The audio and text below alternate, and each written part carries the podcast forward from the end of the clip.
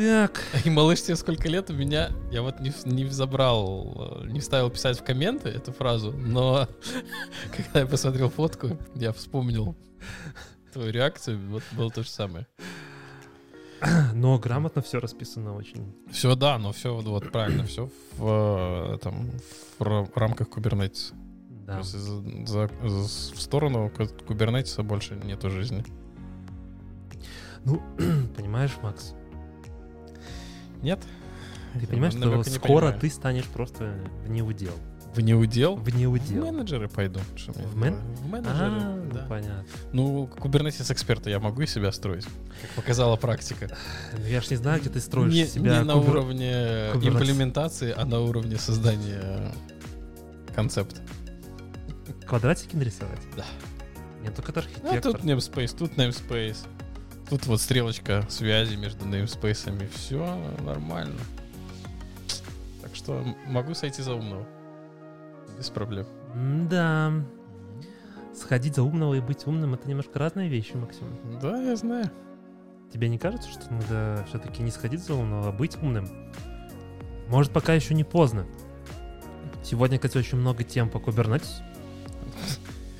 Ты бы не согласился просто на ролик, если бы не было тем про Kubernetes. 47 э, Вопрос. вопросов. Нет, там как-то с- э, 47, Ну, грубо говоря, С- 47 с- вопросов, да, что да, эксперт да. по куберу должен знать. да, чтобы стать эксп- экспертом. 47 вещей, если переводить дословно, А, чтобы, стать, стать экспертом. Стать экспертом. Да. Ну, ты на сколько вопросов ответил? Сразу. Ну, нет, на все 47 не ответил. Я думаю, что это порядка 30, около 30, да. Все остальное там, ну, было много чего нового для меня. Ну, тоже неплохо. Тоже неплохо. Ну, Но прям там, да. на- надо ли быть настолько экспертом? Э, Я бы сказал бы, что практически да. Ну, там очень много, там нету такого прям хардкора, хардкора какого-то, Мгм. но в целом я бы сказал бы да. Очень неплохо расписано у чувака. Мгм. Прям норм. Ну, сейчас же зарождается такое ощущение, что новая профессия. Kubernetes инженер. Отдельная. Стоящая. Да.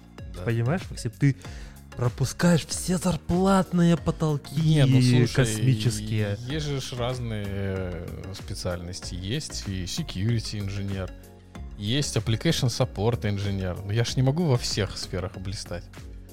Ну, тебе не нужно блистать в application support, да? Тебе нужно блистать... Слава богу. В саппорте мне не нужно блистать. Нужно блистать в кубернетисе, по-твоему, Да, да? да, да, нужно блистать в Kubernetes, по-моему. Ну так слушай, есть уже, звезд хватает там. Ты заметил, даже Заметил, кам- камера, подражала. Да, да, да, да. Котик пробежался. У нас тут, э, да, бегает мой кот. Вроде что его покормил. Вроде покормил. Это, наверное, там Это какой-то side effect пошел от кормежки. э, Как они? Э, Напитки есть такие, с энергетики будут. Мгм. Ты ему там что с энергетиками дал. Да, да- да вроде не планировал ничего давать с энергетиками. Просто обычно... Обычно до еды такой весь бурный.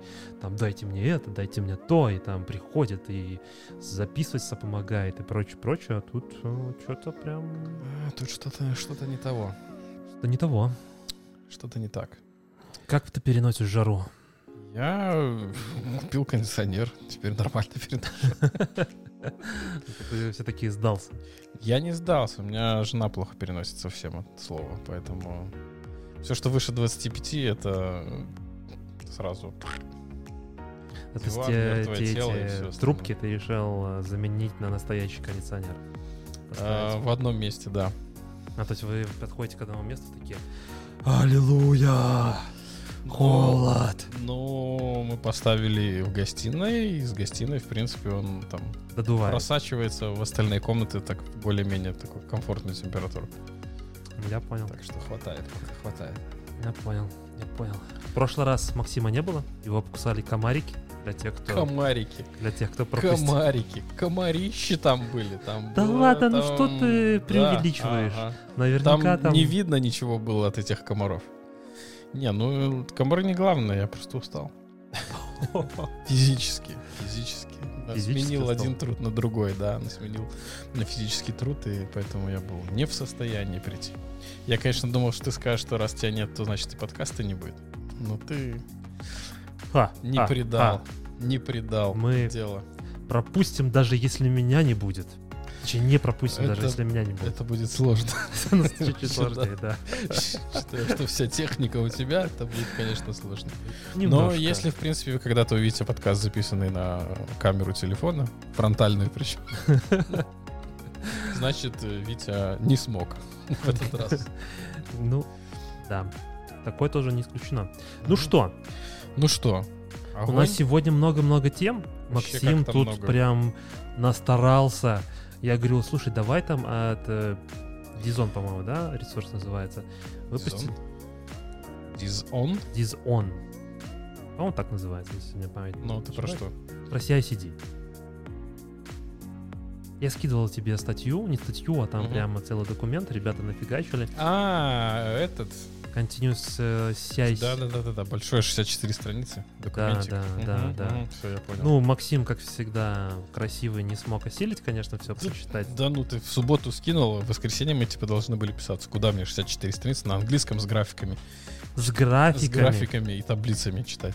Не, ну слушай, ну там неплохая статья. Я Там не спорю, прям- мы ее возьмем, но это было прям по хардкору тогда надо было. бы Не, ну делать. прям хорошая статья, тут М. много, ну вот что.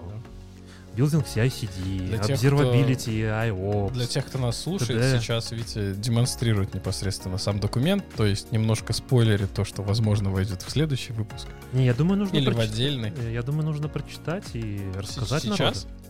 Сейчас Нет, ну сейчас э, мы открываем новую рубрику «Аудиорепорты». читаем вместе. да. Каждую Ладно. буковку внимательно. Учим Ладно. английский с DevOps. Учим английский с Максимом. С Максимом, да. Я вот, я, кстати, участвовал когда-то в э, переводах фильмов, но недолго. Фильмов. Да, в озвучке. Ты А, делал тексты, готовил, или Нет, ты я непосредственно, непосредственно озвучивал? читал. Да, непосредственно начитывал, но э, я парень нетерпеливый. Если вы слышали голос Максима Не, не именно в слышали, тех слышали, там в было... фильмах, я думаю, вы Эм. поняли, про какие фильмы я говорю. Да, в тех фильмах сниматься надо, не озвучивать. Ну, да. мало ли ты не смог так хотя бы озвучить. Хоть так внес свою лепту, да? Да. Не, в общем, я парень нетерпеливый, к сожалению, хотя, не знаю, на рыбалку раньше ходил, вроде все нормально. Сейчас что-то как-то не люблю долго ждать результата. А там получалось, что нужно попадать в губы, прям в контекст попадать, там, чтобы э, фразочки сходились. В общем, что-то у меня там не получалось. В общем, после одной серии, наверное, я, да, забил. А мог бы стать популярным. Все еще могу. Все еще могу. Я еще молод, горячий, хороший смотри- воин, да? Смотрите, плечи расправил. Вы Да, только, да. вы только на него Атлант посмотрите. расправил плечи, да. Крайне рекомендую. Хорошее произведение. Не читал. Что не мешает мне сойти за эксперт, как обычно. Ну что, Надо Мотор? врубить нашу Поехали. музыку, да? DevOps, Kitchen Talks. начинаем готовить. И сегодня в нашей студии Максим и Виктор. Да, как обычно, привет, ребята. Как обычно, кроме предыдущего раза. Дядя Саша в прошлый раз тебя заменил. Дядя Саша меня подменил так, что он и тебя подменил, походу, я так понял. Чего это он меня подменил? Ты там сходил, ты там был на моем месте, а он был на твоем. А, то есть ты считаешь, что я там был типа на месте умного, очень красивого? Да. Ну, ты же сам сказал, что Саша сегодня был умный, а ты ему помогал. Нет, ну у нас, наверное, получилось так слишком хардкорно в прошлый раз. Так двое умных встретились. Юмора и души как бы немножко не хватало. Да, И я такой закончил, мы такие два часа трандели, трендели, я такой думаю, блин, ну чего-то вот как-то вот, ну хотелось больше юмора. Для думаю, ну, души хотел. Для да. души, думаю, Не, ну ну вот Максима шутеечки, шутеечки проскакивали там, да. Было Ну, пару штук. было, было пару штук, да. Ну так, не очень много. Сейчас поржем. Так, ну что, ребята, у нас сегодня 26 выпуск. И, э, Почти юбилейный. ну, в смысле почти юбилейный. Ты пропустил юбилейный. У нас, сегодня- 25 не юбилей, между прочим. у нас тут очень много тем. Прям вот. Но я не думаю, что мы всех их покроем. Ну, я тоже так думаю. Я думаю, что придется что-то вырезать. Я думаю, что это придется пропускать. Просто. А, у тебя есть какое-то предпочтение или будем идти как идет? From, Ты, ты from нас... top to bottom. Your English is perfect. Very, very wonderful. Давай начнем uh, How English... Gen... Ой, господи, English. how, how Jenkins job broken our Jenkins UI. How it broke our UI. Эм, статья от разработчиков Slack. Э, Для меня было вообще очень интересно узнать, что такая крупная и популярная компания, как Slack, использует Jenkins для того, чтобы собирать свое приложение. Кстати, знал об этом? Нет, я не знал, а ты предполагал, на чем они это делают? Я вообще не думал в эту сторону. Но точно думал, что это будет не Jenkins. Не знаю, мне вот почему-то казалось, что... Ну почему? Суровый Enterprise, э, не знаю, там, Нет, старая добрая компания, Slack уже там... Slack, Slack... не ассоциируется. Наверное, Slack с суровым Enterprise. У меня, Ну, наоборот, с чем-то стильным, модным, молодежным. Нет? Они слишком, слишком стары? они слишком старые, Ну, я могу тебя Ты по разочаровать. старикам-то хорошо ориентируешься. Ты уже давно в этом деле. Ну да, да, да, я-то уже 10 лет в IT. 100, я помню, там. Что? 100? Мне Что казалось, 100? что ты там 100, где-то около сотни уже. Сотни В, лет? в айтишечке, да. В айтишечке? Ну почти, да. М. Вот. И у ребят с Дженкинса сломался Дженкинс. Нет, Ну, не у ребят с Jenkins, у ребят ой, со с- Slack. Да, со, со Slack сломался Дженкинс. И, Казалось бы, Не совсем сломался, не полностью. Сломался только UI. При этом все остальное у них работало. То есть Уже все, неплохо. Все джобы работали. Ну вот я не понимал, как бы, как они так обновлялись, мгм, если у них есть staging environment, что они не поняли, что что-то пошло не так. мгм. Но, видимо, у них не было тестов для UI, поэтому они запустили, ну, в, авто- в автопилоте запустили update, посмотрели, что job ы рануются. Ну, автоматически, естественно, не человек смотрел. Все хорошо, окей. На staging е. Staging е, На Джен- staging е, да. Jenkins а. На staging е, ну, у них staging environment Jenkins а есть, и есть production environment Jenkins а. Они там обновились. Обновили Jenkins, обновили все плагины. Джобы заранились. Все хорошо, все работает. Пушнули в продакшн. И Приш- тут все, все продолжает работать, все хорошо, но кто-то зашел и увидел, что официант немножко у него подгорает. В общем, ребята, если вы никогда не видели Упс и Дженкинс, который видит дьявола, то вам повезло. А вот ребятам из Slack не повезло. И они увидели, что не- подгорает. не совсем. Обновление прошло не совсем так, как они хотели. А, тут они приводят прям вот очень подробный постмортем, да, можно так, наверное, назвать. Э, В чем была причина со всеми код-сниппетами, со всем остальным. А, Не буду вдаваться прям вот в детали, что у них там пошло не так, какой у них конкретно класс оказался в security restrictions Дженкинса. А, Но дело оказалось э, именно вот в сэндбоксе. В том, что один из методов, который они использовали для генерации и отправки сообщений, стал deprecated, и из-за этого сломался UI. В общем, наверное, одна из самых больших головных болей, которые всегда про Jenkins идет рядом с ним, это то, что плагин менеджмент на Jenkins это очень... Ну вот ты мне Очень скажи, вот ты штука. как э, человек-эксперт в Дженкинсе, с твоей Я точки как зрения, разве это big Jenkins deal? как в Kubernetes. А, Big deal? Это зависит от того, насколько сильно ты завязан на плагины какие-то. Нет, меня- я имею в виду то, что смотри, вот, да, как бы, Или давай... что UI пропал. Нет, ну, вот как бы я просто с- мы же с Дженкинсом из Jenkins CLI работаем. нам UI не надо. Ну, в целом, М, да. да, почему нет? Нет, я к тому, что смотри, а, ну, упал Дженкинс, Он не упал. Ну ладно. Да, ну, как бы а, доступность Дженкинса с точки зрения клиента, конечного клиента, я имею в виду меня как юзера, пропал доступ. Да? Хорошо, компания большая, Slack. А, Да. Ну, вот действительно очень большая компания. Э, С твоей точки зрения, насколько это вот, ну, стандартная ситуация? Во-первых, по-моему, я слышал о том, что у Jenkins все-таки есть официальный платный саппорт, в котором они тебе как раз-таки и дают возможность вот это вот тестирование плаги- плагинов, которые ты используешь, и вообще той сборки, которая у тебя Ну установлена. так делаешь не в этом, понимаешь?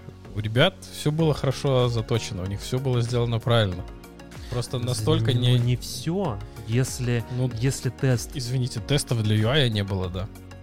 Вот тест для UI не завезли для Jenkins. Как-то вот они про это не подумали. Наверное, в следующий раз они вот посмотрят, что у них главная страница отображается, там написано в шапке то, что Jenkins или что-нибудь такое в этом духе. Нет, Вот. я думаю, что в следующий раз, когда они будут писать тесты, они будут смотреть, чтобы вот этого вот замечательного горящего... Лога не было. Да, да, да. Что если есть горящий официант, а, Значит, что-то надо откатывать назад. да, срочно нужно что-то убирать. Ну, Ну, у меня, в принципе, не скажу, что было с горящим официантом, но была проблема с плагинами. Именно а, проблема, наверное, была в том, что мы начали использовать плагин, который э, стал слабо поддерживаться комьюнити. И мы на него так неплохо завязались. Соответственно, плагин не поддерживается, он не обновляется вслед за Core Jenkins. мгм. И мы не можем обновлять этот плагин, э, точнее, мы не можем обновлять Core, потому что тогда плагин будет не работать. Мгм. Core тянет за собой еще какие-то дополнительные dependency, а они, в свою очередь, рушат функциональность этого плагина. И по факту превращаешься в то, что у тебя э, версия Дженкинса стабилизируется, не меняется, и ты живешь с ней вечно, security Ну да, дыры да. и прочее, и Пока, прочее, и пока ты прочее. не решишь э, либо перее- перевести функционал плагина куда-то в другое место. Или пока ты не решишься переехать в GitLab CI, например. Ну, в GitLab CI, в GitHub Actions, не знаю, но в крупном enterprise это не такое простое решение, чтобы взять и переехать. Так я тебе про это говорю. Slack, Особенно как- Slack это Особенно, enterprise. когда у тебя все внутри находится. Нету доступа наружу, и код ты не можешь наружу выпускать никуда. Не, ну тут чего, GitLab или GitHub? Покупай Enterprise, и все у тебя будет GitHub, внутри. и он прям поставить GitHub. Да. Ну, у меня, например, у текущего заказчика у нас GitHub, и он именно он прем. То есть он недоступен снаружи. Это не так, как ты типа покупаешь э, аккаунты типа в SaaS, да, используешь. Есть и такие варианты. Ну смотри, ты GitHub, ты имеешь в виду, там будет и Actions, и Registry, и все Да. остальное, да? Да. Ну, Ну, у меня конкретно у моего клиента, с которым я сейчас работаю, у нас GitHub только как GitHub. Там нету ни registry, там нету ни GitHub Action, то есть у нас используется в качестве в качестве CI у нас используется Jenkins. Jenkins Ну, я же говорю, Enterprise. рулит до сих пор. Ну, не знаю. Если честно, мое мнение там, что Jenkins все-таки уже уходит. А, Ну, это та технология, которая Ну, давай. все-таки ну, уже давай, жги. немножко отжила свое. Ну, я бы не сказал, что она отжила свое, она еще... Ну, мы с тобой, по-моему, уже давно выяснили, что это хороший крон на стероидах, да? Да. Я думаю, что для простых задач, где не нужно какой-то там high overload, если, если у тебя особенно нет доступа в GitHub Actions или come on, если у тебя не high overload, как ты говоришь, Мгм. да, и нету там, не знаю, космических кораблей, надо, не надо городить, Ага. GitHub Actions. Просто из Если- коробки, бах, у тебя все, если все, все Он вместе. в бесплатной версии есть? Да, там, по-моему, 2000 минут тебе дает. Нет, если у тебя... А если ты еще подкрутишь... Я имею в виду, что ты... Условие, одно из условий, что ты не можешь выходить за рамки своей сетки. То есть А, в не, интернет ну. ты не можешь выходить. Э, GitLab CI. У меня у чуваков на моем одном из предыдущих проектов у нас был GitLab CI фри-версия. Мгм. Ограничений просто тьма тьмущая, вплоть Мгм. до того, что ты не можешь, например, делать э, пиары, по-моему, ты даже делать не мог. Да, по-моему, там пиаров нельзя было. То есть мерж реквесты ты не мог делать. У тебя, ну, все сразу там типа уходило. То есть нельзя было... Нет, мерж реквесты можно было делать, но нельзя было ассайнить, то есть говорить, типа, кто там придет, должен покоми- посмотреть, или вообще нельзя было делать, я уже не помню. Поправьте, ребята, если я ошибаюсь. Но вот, вот эта фигня о том, что нельзя было настроить нормальный процесс и сказать о том, что напрямую в мастер коммитать нельзя. Мгм. Сделать, например, как в GitHub ты делаешь э, branch rule protection, когда на мастер ты накидываешь правила, говоришь о том, что два ревьювера, например, там Мгм. линейная история, еще что-то, еще что-то, и без этого по-другому закоммититься нельзя в мастер. Ну, в общем, невкусно получается. Не очень, да? С GitLab бесплатным. Бесплатным, да, но Jenkins кстати, все равно тоже не предлагает вариант. Ну, э, Jenkins не для того, чтобы код хранить, да. да, Jenkins да, для да. того, чтобы с кодом работать, все правильно. Так, а GitLab CI там что? Все остальное функционал практически там Ну, доступен в коробке бесплатно. Сейчас я смотрю, что все основные игроки на рынке удаленных репозиториев, они стараются еще и предложить какой-нибудь CI, CI-CD, workflow. А, Четыре, четыре вывода, которые сделали Slack Да, они очень порадовались о том, что у них есть разные environment Jenkins, где они могут тестировать это. И, в принципе, я советую для тех, кто использует Jenkins. А, вы, конечно, очень так намучитесь, наверное, чтобы их синхронизировать, эти environment между собой, если вы не используете контейнеры. Но э, это очень полезная штука для того, чтобы перед тем, как что-то обновлять, неважно, плагин, Тут это, это будет плагинов, core, который у вас есть. ну, скоп плагинов, это может быть core, это может быть что угодно, что вы решите обновить. Э, Тестируйте на стейджинге для того, чтобы не заэффектить продакшн. Это такая вещь, которая очень больно обжигает. А, Очень аккуратно относиться к API integration ам, которые вы используете в Jenkins. Ну, это имеется в виду всякие внутренние объекты, которых вы вызываете. И вообще даже сам, сама команда Jenkins, она советует основную логику выносить из пайплайнов и вкладывать их в питоновские скрипты там или еще какие-нибудь, на чем вам, вам больше комфортно писать, не, не используя Groovy. Потому что это все накладывает э, лоад на мастер, и в итоге мастер может стать перегруженным. Надежная система, в общем, да? Надежно. Хорошая реклама сейчас была. А, Посматривайте на Groovy Sandbox и плагин апдейты. В принципе, пересекается с э, первым вариантом. Groovy Sandbox, для тех, кто не в курсе, это такое стандартное место, где всегда ваш код экзекьютается и проверяется на какие-то security уязвимости, которые, по мнению команды Дженкинса, не должны быть запущены, и ваш пайплайн может упасть в этот момент. А, Вот последнее, have a well-maintained runbooks. Э, Мне не совсем я понял, про что они тут имели в виду. Видимо, то, что у них хорошо описаны все процессы, что зачем у них, э, что зачем у них выполняется, какие происходят апдейты. Ну, я читал тоже несколько дней назад, немножко подзабыл. Я тебе показываю на экране. Я на экране тоже смотрю, но А. я не могу говорить и читать одновременно. А, какой ты у нас. Да. Все понятно. Ну, в общем, хорошая документация должна быть. Что вы будете делать в случае того, когда у вас появляется официант, у которого подгорает? Ну, я предлагаю следующим тогда сразу взять, э, что же там GitHub зарелизил. Что же там зарелизил GitHub? Э, как ты прыгаешь по темам? Э, GitHub у нас зарелизил, ну правильно, про Windows-то что там говорить? Там ничего не завезли интересного, поэтому... А, где, кстати, про поговорим. Windows я что-то... А я вот что-то пропустил, а потом по- посмотрел, а что там, что там говорить? Нет, А ну а что, подожди, мне кажется, там прям хорошо-хорошо. Что хорошо, хорошо. Хорошо-хорошо, теперь UI можно будет запускать. ТикТок запускать прямо. Этого не хватало. Да вообще, Вообще капец. не хватало. Нет, ну смотри, как бы у Apple своя экосистема, да, свой iOS и прочее. У тебя есть мобильный телефон. Наверное, для тех, кто не в курсе, да, 20... э, Четвёртого. 24 Microsoft сделал презентацию. Очень много Ты, было. ты это смотрел? Нет, я не смотрел. Ну, я, про... Я я, смотрел после обзоры. презентации Apple тоже решил не смотреть. А в обзорах говорили, что она зависла? Да, говорили. Потому что Microsoft Классика, классика прям. решили не стримить на YouTube, не пользоваться гугловыми решениями для стриминга своей презентации. Решили воспользоваться своими силами. Лично, по-моему, это был ход конем. Это было очень удачное решение. У многих висело вот это вот колесико, такой лодинг. Не, но там говорят, что было очень много пользователей, поэтому не, не рассчитали нагрузки, котик продолжает бегать, поэтому немножко они не рассчитали, что будет такой ажиотаж. Вокруг 11. Windows 11. Да. 11. 11. Learn English with DevOps Kitchen Talks. 11. 11. Да, и на самом деле запрезентовали как бы новую новый Windows теперь будут там обновления выходить более бесшовно, они будут весить значительно меньше. А, теперь они по дизайну очень многие начали, ну, как бы типа накидывать о том, что дизайн очень начинает быть похожим все ближе и ближе к macOS, Мгм. что вот эта вот э, штучка, которую мы видим внизу, Десктоп. да, сейчас я даже покажу, вот, вот моя Десктоп штучка, да, будет она, в центре. она будет в центре и Но они пуск- грамотно это завернули. Не завернули, что мониторы становятся большие и не очень удобно мышкой каждый раз ездить в угол туда, в левый. Удобнее ее до центра довести. Нет, ну я согласен, когда у тебя, не знаю, там э, 38 или там 52 дюймовый монитор, который не помещается, как Да, мои руки Который не сейчас. 16 на 9, да? Да, который не 16 на 9, а не знаю, там какой-нибудь 32 на что-то там, то, ну, наверное, в целом, да, логично. Так, сейчас я тебя доведу. Да. Туда доведу.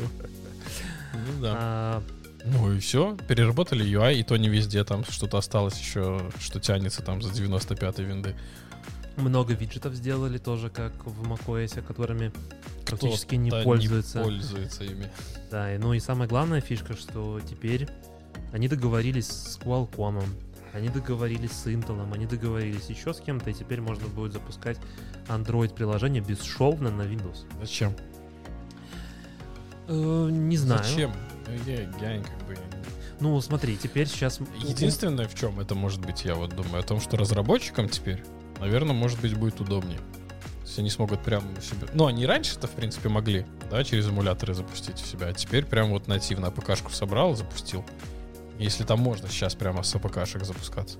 Может, Ну, прикинь, как, как удобно, например, сейчас нету, например, Инстаграма под э, десктопы. А тут ты поставишь Windows 11, и у тебя Инстаграмчик будет э, прямо... Ну, Инстаграм же сделал, что можно месседжи отправлять через браузер. Вот ты зашел, когда тебе надо, и Нет, ну отправил, они от- недавно, я отлайкал. видел, зарелизили о том, что теперь можно будет и фотки выкладывать с э, веб-клиента. Ну, прекрасно. Но в целом просто что, например, в ТикТоке ты такой сидишь на работе, все смотрят, что ты типа в монитор втыкаешь, да? И ты только такой шморк, шморк, шморк. Это какое-то, наверное, для тиктокеров действие. Я пропустил эту волну. Но ты просто уже слишком стар. Да, еще не, не успел как бы и молодым побыть, но уже состарился. Ну, да. Видишь, как это, как бывает. Ну, Что за шморк? Я думаю, нашей аудитории тоже интересно, да? Что, что за шморк такой? Ну, смотри, ТикТок это в основном 10-15 секундные ролики. Ну, И ты посмотрел 10 секунд и делаешь, ну, типа, следующий. слайд? Да. Следующий, А. следующий, следующий, следующий. Ясно. Ну, буду понимать, что такое шморк теперь. Это Видишь, слайд по экрану. Я тебя просвещаю. Ну, я только думаю, что это наоборот, что ты из старого. Ты старого. Шморк, да. Окей, Э, ну чё? Все, все, три минуты про винду можно говорить. Про WWDC вы там, я не знаю, как-то очень мало обсосали. Вот про WWDC так со там- второго выхода можно было... ну, Я когда... Я ж посмотрел, Да, я сначала расстроился. расстроился. Да. А потом, когда начал ан- анализировать все, что я увидел, то в принципе, в принципе там нормально, ну, нормально завезли. Ну, Да.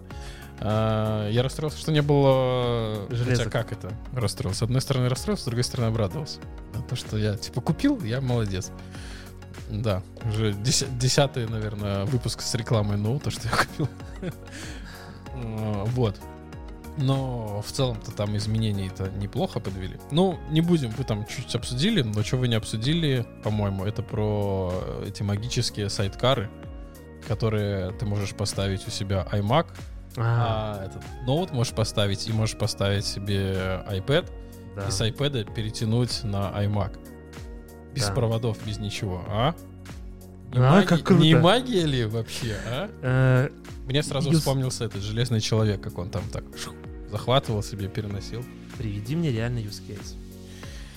Реальный use case. а, Ну, смотри, делал я- ты Давай. заметки на iPad где-нибудь, да, у себя? И Хорошо. Сейчас не про программист, не про программирование, хотя, может, и про программирование, наверное, там, хотя, не знаю, и, наверное, IDE-шки только в браузере есть нормальные сейчас. VS Да. Code есть под iPad? Нет. Какой-нибудь? Нет. Ну, вот жаль. А так ты ему мог бы что-нибудь накодить, накодить у себя, потом пришел, так хоп, перетащил себе на... Но это все решается, конечно же, и... Смотри, у тебя должно работать только при тебя должно работать приложение, оно должно работать везде. Пока еще не все приложения, которые есть под iPad, например, который тут у меня лежит, да, с которого я там читаю, и там как Саша тоже приезжает тоже с iPad. Не все приложения есть э, на iPad, перенесенные, например, на там на десктоп, скажем так. это. А разве в новой версии нельзя запускать приложения? Э, Я не уверен, они говорили о том, что будет можно, но если я правильно понимаю, ты, ты как э, производитель, ты должен сказать о том, что да, я разрешаю со своего магазина, ну, типа Мгм. в Apple Store, теперь мое приложение, которое было заточено под iPad, скачивать теперь, э, например, под Mac Air, который там у тебя стоит. Ты должен это типа разрешить. Некоторые, например, производители, они специально каждую версию отдельно, они продают за отдельные бабки. А, вот эти э, ком- и, коммерсанты. И, соответственно, получается в том, что, ну, типа, им невыгодно. Мгм. Я просто на самом деле не сильно представляю себе этот use case. Вот use case, когда у тебя... Как- какой вау-эффект зато.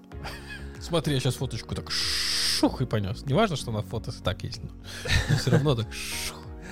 Нет, ну просто когда ты копируешь, например, да, то вот, ну, там, не знаю, с, например, на разных ноутбуках или, да, там, с телефона ты скопировал, ты это уже можешь вставить в этом, в, не знаю, там, на лэптопе своем, там, на, на iPad и так далее. Это прикольно. Ну, вот эта сквозная интеграция, круто. Но пока... Будем, будем надеяться, что она будет работать так же, как нам показали. А то ты будешь так. Не ловит, не ловит, как мне тут поднести его. Нет, ну обычно Apple делает, если уже делает, то Делает делает, вещи, э, обычно, да, более-менее нормально. Так, ну что, поехали дальше. Соответственно, Поехали. к Microsoft, которая владеет GitHub. И они тут э, Мгм. сделали, как я понимаю, неплохой релиз нового функционала. Да, завезли две штучки. Одна, которая, в принципе, уже была доступна, но ее сейчас привели в паблик. Э, Это они сделали в GitHub Packages, добавили контейнер registry. Теперь можно ваши контейнеры запуливать безопасно и использовать даже в GitHub Actions. Единственное, что придется, наверное, немножко выложить денежек, потому что во фри-версии там как-то все печально. Там, но это не только за контейнер, это за сам, за сам пакет packages. Во фри-версии там что-то около 500 мегабайт они дают. И, наверное, для современных контейнеров, если у вас их там больше двух, то, ну, скорее всего, это будет все-таки маловато. Ты все еще на винде живешь в контейнерах? Ну, я понимаю, у вас там в кубернетисах там контейнеры по 3, Distroless. 3, 3 килобайта, наверное. Distroless, ты реально используешь Distroless контейнеры? Ну, у меня нет конкретно, но... Ну вот и не тренди тогда. Нет, конкретно я не видел, но когда-то читал. Вот. За 4, за 4 бакса предлагают на 2 гигабайта. Ну, тоже не очень много это, в принципе, да? Ну, много. плюс это же, смотри, это же не только на контейнер идет, там же ты еще можешь другие артефакты хранить. да, NPM, Maven, там Да. практически все. Да. Ну и 500 мегабайт это ну, совсем мало. Это слезы. Ну, только так потестировать что. Ну, смотри, если ты какой-нибудь свой этот локальный свой поиграться, да, ну почему нет? Локально поиграться, да. Да. Для фри более чем достаточно. Контейнер, Виндовый контейнер не запхнешь, конечно. Никакой, наверное. Даже Виндовый. на Windows Nano никакой не запхнешь. Да, наверное, Ничего. нет. Ну, то есть, в, при- в принципе, вот я Мгм. посмотрю, тут практически все есть, да, тебе и контейнер регистр, и RubyGem, и NPM, и Apache Maven, и Мгм. Gradle, и Helm Nuget. Charts нету. А, нету, но они по- Да, нету. Нету. Хорошо, хорошо. Ну, как мой опыт показывает... э, Есть куда расти? Во-первых, да, есть куда расти. Во-вторых, чаще всего народ сильно не парится и хранит прямо в гитхабе. И просто Мгм. делает либо там, ну, говорит, вот, а, Вот- релизами, вот релиз- ре- релизами типа, и вот вы можете брать. Ну, как бы да, наверное, в целом было бы неплохо тоже. Я думаю, что есть куда тоже расти. Ну, посмотрим. Что мне понравилось, и я реально на это обратил внимание, это вот э, то, что Homebrew полностью, полностью весь Homebrew переехал на GitHub. Ты все, что сейчас ставишь, все Мгм. пакеты, которые ставишь через Homebrew, они ставятся через GitHub. Это вот этот хорошо или GCR? плохо? Э, ну, мне кажется, это хорошо. Почему? Ну, как бы GitHub я доверяю, несмотря на то, что была волна этого хайпа и немножко гнобления, когда Microsoft вы- выкупил GitHub. Мгм. Но пока все, что они делают, я особо не вижу каких-то проблем. Но мне кажется, что Microsoft их выкупил, но сказали, ребята, у вас все так хорошо идет. Если хотите, можете у нас что-то консультироваться, но развивайтесь. как ну, я думаю, видите. что не так. Я думаю, что у них какие-то стратегические планы есть все-таки. Эх! Но вообще выглядит это именно так, да. То есть, например, если мы сейчас дальше пойдем посмотрим на следующую э, новость, да, про то, что Супер-мега-секси-бомбическая. штука-дрюка от GitHub. Да, свистелка-переделка. Да, давайте тоже попробую показать. Так, не так. Да, для тех, кто нас слышит, следующее Только слышит. нововведение, да, сле- только слышит. Э, Следующее нововведение — это Jira от GitHub. Или Или GitHub GitHub, Issues. или GitHub начал конкурировать с GitLab.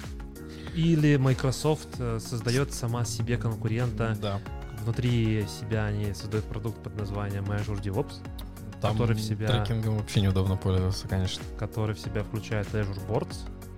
И внутри него ты можешь сделать всякие тест-планы, и всякие Да. тикеты, планирование и прочее, прочее. Ну, стандартный набор такой можно делать, но Не, не знаю, мне не нравится. Я сейчас с ним работаю, мне не нравится. Ну да, я тоже не могу сказать, что я там типа в восторге был, когда, был, когда была возможность поработать. В этом плане Jira все-таки значительно рулит, но вот здесь, ну вообще, Ну, все тут тут прям, красивенько. всё По крайней так- мере, на видео. Все там переливается, можно прям на ходу колонки добавлять эти, знаешь, как в Jira Custom Field, да, если ты не админ, то пиши админу, чтобы он тебе сделал. Здесь так, ну, хотя здесь, может, тоже админ колонки добавлял. Ну, кто его знает. Но все очень так Мгм. достаточно неплохо. Да. Все динамически можно и кстати, вот черненькая тема, пожалуйста. И по спринтам можно бить, и эпики делать, и какие-то Мгм. вот кастомные, вот, пожалуйста, там поля создавать. И, И закодярить можно. И закодярить это все можно. Ну, Вот вон оно, сле- следующее, нет, как раз следующее. Да, автомейт. Автомейт виз код. Я вот, правда, смотрел в код и не совсем понял, что они тут делают. Они именно описывают филды какие-то, или они в зависимости от того, какой лейбл, что-то там куда-то раскидывают. Не Ну, знаю. здесь, здесь идет описание, типа описание лейблов. Open label, И high вот- priority, nice to have. Project. Э, Ну, не знаю, надо смотреть детали, но я думаю, что еще пока это... Но видишь, оно еще они располагают у себя в workflows slash prioritize Да. в файлике. Ну, в общем, если это еще можно все хранить в коде целиком, да, Можно то- э, даже с терминала не вылазить, можно писать э, Да. GH issue, issue status. Да, это Все я посмотрел, с мобильного клиента ты, ты зафигачил. написал коммент, что теперь delivery менеджеры смогут себя почувствовать разработчиками или девопсами, да, э, смотря issues, issues через терминал. Да, можно переключаться там, пожалуйста, борт, пожалуйста, все там эти стандартные, типа. Хочешь тейбл, хочешь борт. Да, хочешь тейбл, хочешь посмотреть, где там в какой стадии. Все вообще просто красота. Выглядит прям хорошо. И можно из issues, я так понимаю, ты накидываешь экшены, и из этих экшенов генерить прям задачи. Да, ну, если я правильно понял, то да. Ну, Можешь по сделать картинке, эпик и из- внутри эпика создавать уже да. таски. Мгм. И таски типа дальше будут уходить, и здесь будет сквозная такая интеграция показывать тебе, какое состояние это таски и так далее. Ну, прям все очень хорошо. Мне кажется, что для open source и мира в целом, ну, такого, как бы, open source, который пользуется GitHub только, да, прям штука просто супер-супер-супер. Например, source практически. э, есть такой, например, ресурс, называется GitKraken. Если кто не знает, э, я рекомендую посмотреть на него, потому что очень классный UI, скажем так, GUI для э, гита. И здесь у них в платной подписке они тоже предлагают такие вот типа борды. Мгм. Вот. Э, Ну, как-то не очень быстро грузится, но там тоже вот этот вот борт, вот то, что сейчас GitHub зарелизил, очень похоже то, что Git, GitKraken предлагает. Мгм. Вот. И, Ну. ну, там вполне-вполне неплохо. Вот сейчас попробую приоткрыть, показать. Ну, а в целом-то ладно для чего? Для визуализации Да, работать с э, с гитом, да, визуализации, решение мерж-конфликтов, Мгм. а, создание пиаров, э, не выходя из ниоткуда, ты можешь сразу создавать. Можешь создавать э, тоже эти таски всякие расписывать. То есть ты запустил, у тебя такая как бы э, полная рабочая лошадка по работе с гитом, да, и все, что касается там. э, Ты можешь пиары делать, ревью, писать комментарии и прочее, прочее, прочее. Вот это все. Оно замечательно Ну, понятно. Да, и плюс вот здесь вот еще можно делать вот такие вот борды, тоже исходя из бэклога, который ты, например, мог сделать в том же GitHub, да, теперь получается GitHub себе это предлагает из коробки. Посмотрим, что это будет еще денег, сколько Сори, сори, GitHub, GitKraken. Теперь, походу, клиентов станет чуть-чуть поменьше. Не, я думаю, что GitKraken останется. останется. Ну, Может быть, не так будет Хорошо. привлекательно переходить на Pro аккаунт. Может, теперь не так привлекательно будет переходить на GitLab 14 Э, вот я хотел спросить тебя, как тебе не кажется о том, что Microsoft сами себе в ногу выстреливают? Нет. Знаешь, это очень распространено у крупных брендов. Они как бы сами себе конкуренцию создают. А, ну, то есть, э, например, Mars, Snickers, да, это же все как бы один бренд. Но они выпускают два вида шоколада, и, грубо говоря, два вида шоколадных батончиков. И, грубо говоря, они, тех, например, кому нравился Марс, могут перекинуть на, на Snickers. Да? Но это делается для чего? Для того, чтобы не пришли какие-то другие конкуренты и не заняли эту свободную нишу. Поэтому why not? Кому-то нравится GitHub, они будут на GitHub, кому-то нравится Azure DevOps, они будут там. Или они хотят э, начать нормально конкурировать с GitLab. Ай, ну, может быть, я не знаю, я так себя и не могу настроить на GitLab. Почему? Ну, мне вот как он изначально, знаешь, э, не зашел, Так и все. так и все, да. Вот как умерло и, и все. И вообще никак. Слово совсем вот, не нравится он мне. А они все продолжают эти фичи пердолить и пердолить. Уже вон 14 релиз. Сколько уже, кажется, сколько можно, чего они нет, а мы напхуем туда, напхуем всего побольше. Что тебе запомнилось? А, Кстати, из приколов, потому что вот я когда читал это все, да, даже себе записал. Мы в 20... Я сходил, проверил. В 23-м выпуске, Мне то вот есть тоже казалось, что что-то такое же было. два выпуска, ну, три, три, получается. да, третий, да. Третий, да. Три выпуска назад, то есть прошло ровно полтора месяца. И спустя полтора месяца был 13-11 выпуск. Но. И теперь они выпускают 14-й GitLab. Ну, Это тень Terraform, конечно. Да, что ждали, ждали, ждали столько Мгм. лет первую версию. Вот, И пожалуйста, в итоге- GitLab 14. В итоге там первая версия, это по факту не, не такие уже большие изменения. появились. Нет, ну подожди, если брать то, что в начале было, да, и то, что сейчас. Ну, Так-то по, да. по, по факту это было 15 версий. Если так разобраться. Просто э, мажорная версия вышла первой. Ну вот смотри, давай вот пройдемся по фичам, да, вот в 14 версии. Да, Epic, Epic, Boards. GitHub покрыл эту тему, да? А, кстати, обрати внимание, что она доступна только с премиум и ультимейтом. Ну, это как бы понятно. В целом, деньги надо как-то зарабатывать. Terraform модуль. Terraform модуль Registry. Registry. Registry. Вот тут вот недоработочка. Тут А пока только еще такого контейнеры. нету. Только контейнеры пока довезли. Да. Но неплохо. И, кстати, обрати внимание, что есть во фри. А, Ну, да, было бы странно, что у тебя есть как бы Terraform бесплатный, и вдруг ты модули будешь пихать в платный Платный registry. GitLab. Ну, странно было бы. Ну, Почему странно? Нормально? Это же Что? это ж Enterprise. Blood. Платите, платите бабки Bloody за все, что, за все, что, за все, что, Все, что можно. за все, что можно. Так, ну дальше Streamline Top Navigation меню. Это не очень интересно, наверное. А, Мир, request review vs код. Ну, неплохо. Неплохо, в принципе, да, да. Sidebar Navigation Redesign тоже, наверное, не очень. Edit Wiki Pages with VCVic Markdown. Это прям... Ох, 14 версий надо было ждать. Так, Dust Vulnerability, Synta Single Vulnerability. Ну, наверное, для... Только в Ultimate. На всякий случай напомню. Ultimate М, 100 стоит баксов В час. за человека в месяц. 100 баксов за человека в месяц. Ну, нормально, как бы, ну, неплохо. Ну, подожди, я сейчас перепроверю, конечно, да? Тут прям сейчас... Совру. А, нет, ну, ничего не соврал. 99. М. Сотка на, в месяц. На, на доллар обманул.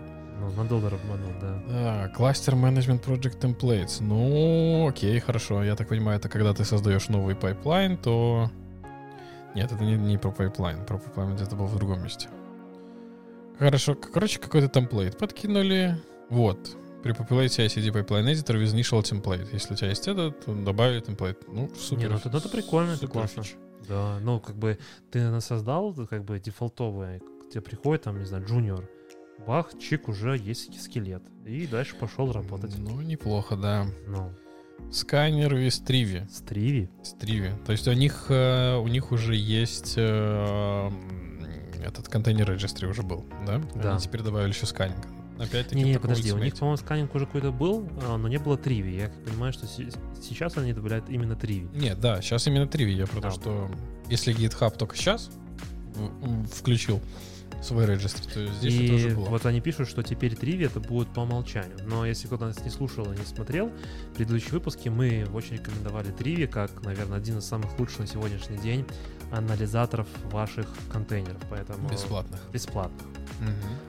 А здесь что тебе GitLab по, факту А дает? здесь будет за 99 долларов. Да, просто, Вместе с другими просто фичами. они вместо вас будут запускать э, там, на ваших же, скорее всего, агентах просто будут запускать Триви. Ну, это как настроишь? Я думаю, что, скорее всего, на своих агентах ты будешь запускать. Они не будут выдавать тебе мощностей бесплатно. Подожди, если, они, если я буду на своих запускать, какая мне разница?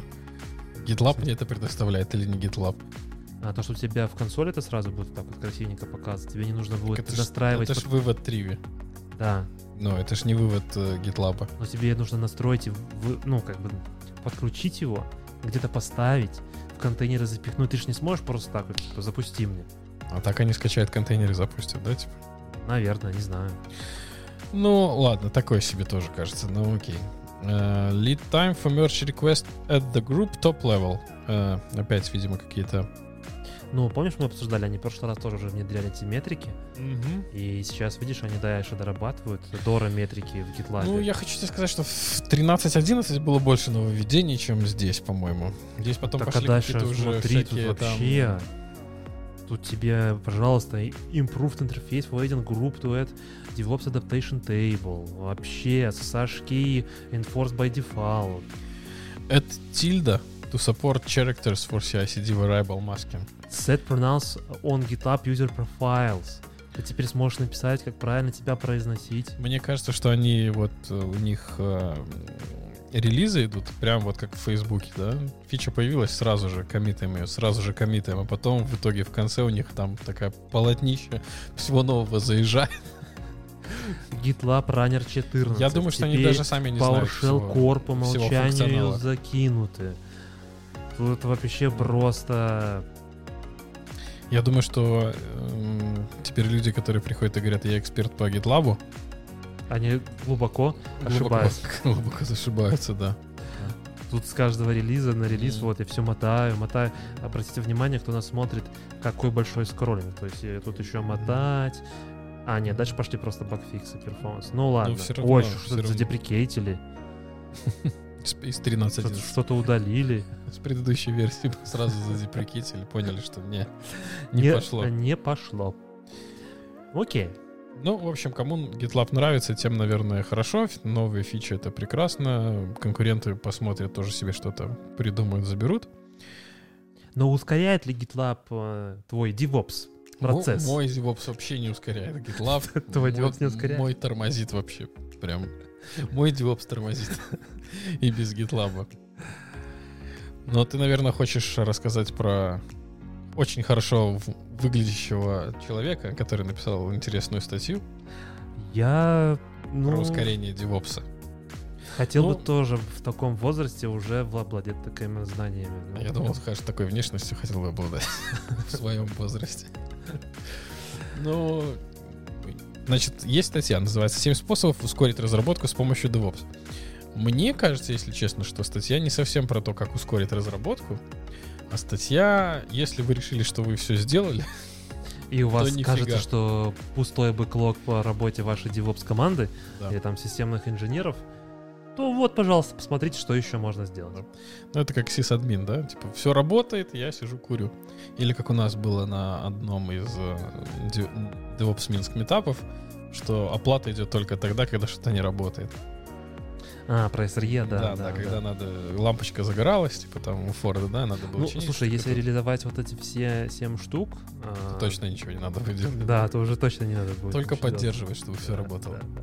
Ну, давай, может, по порядку. Ну давай.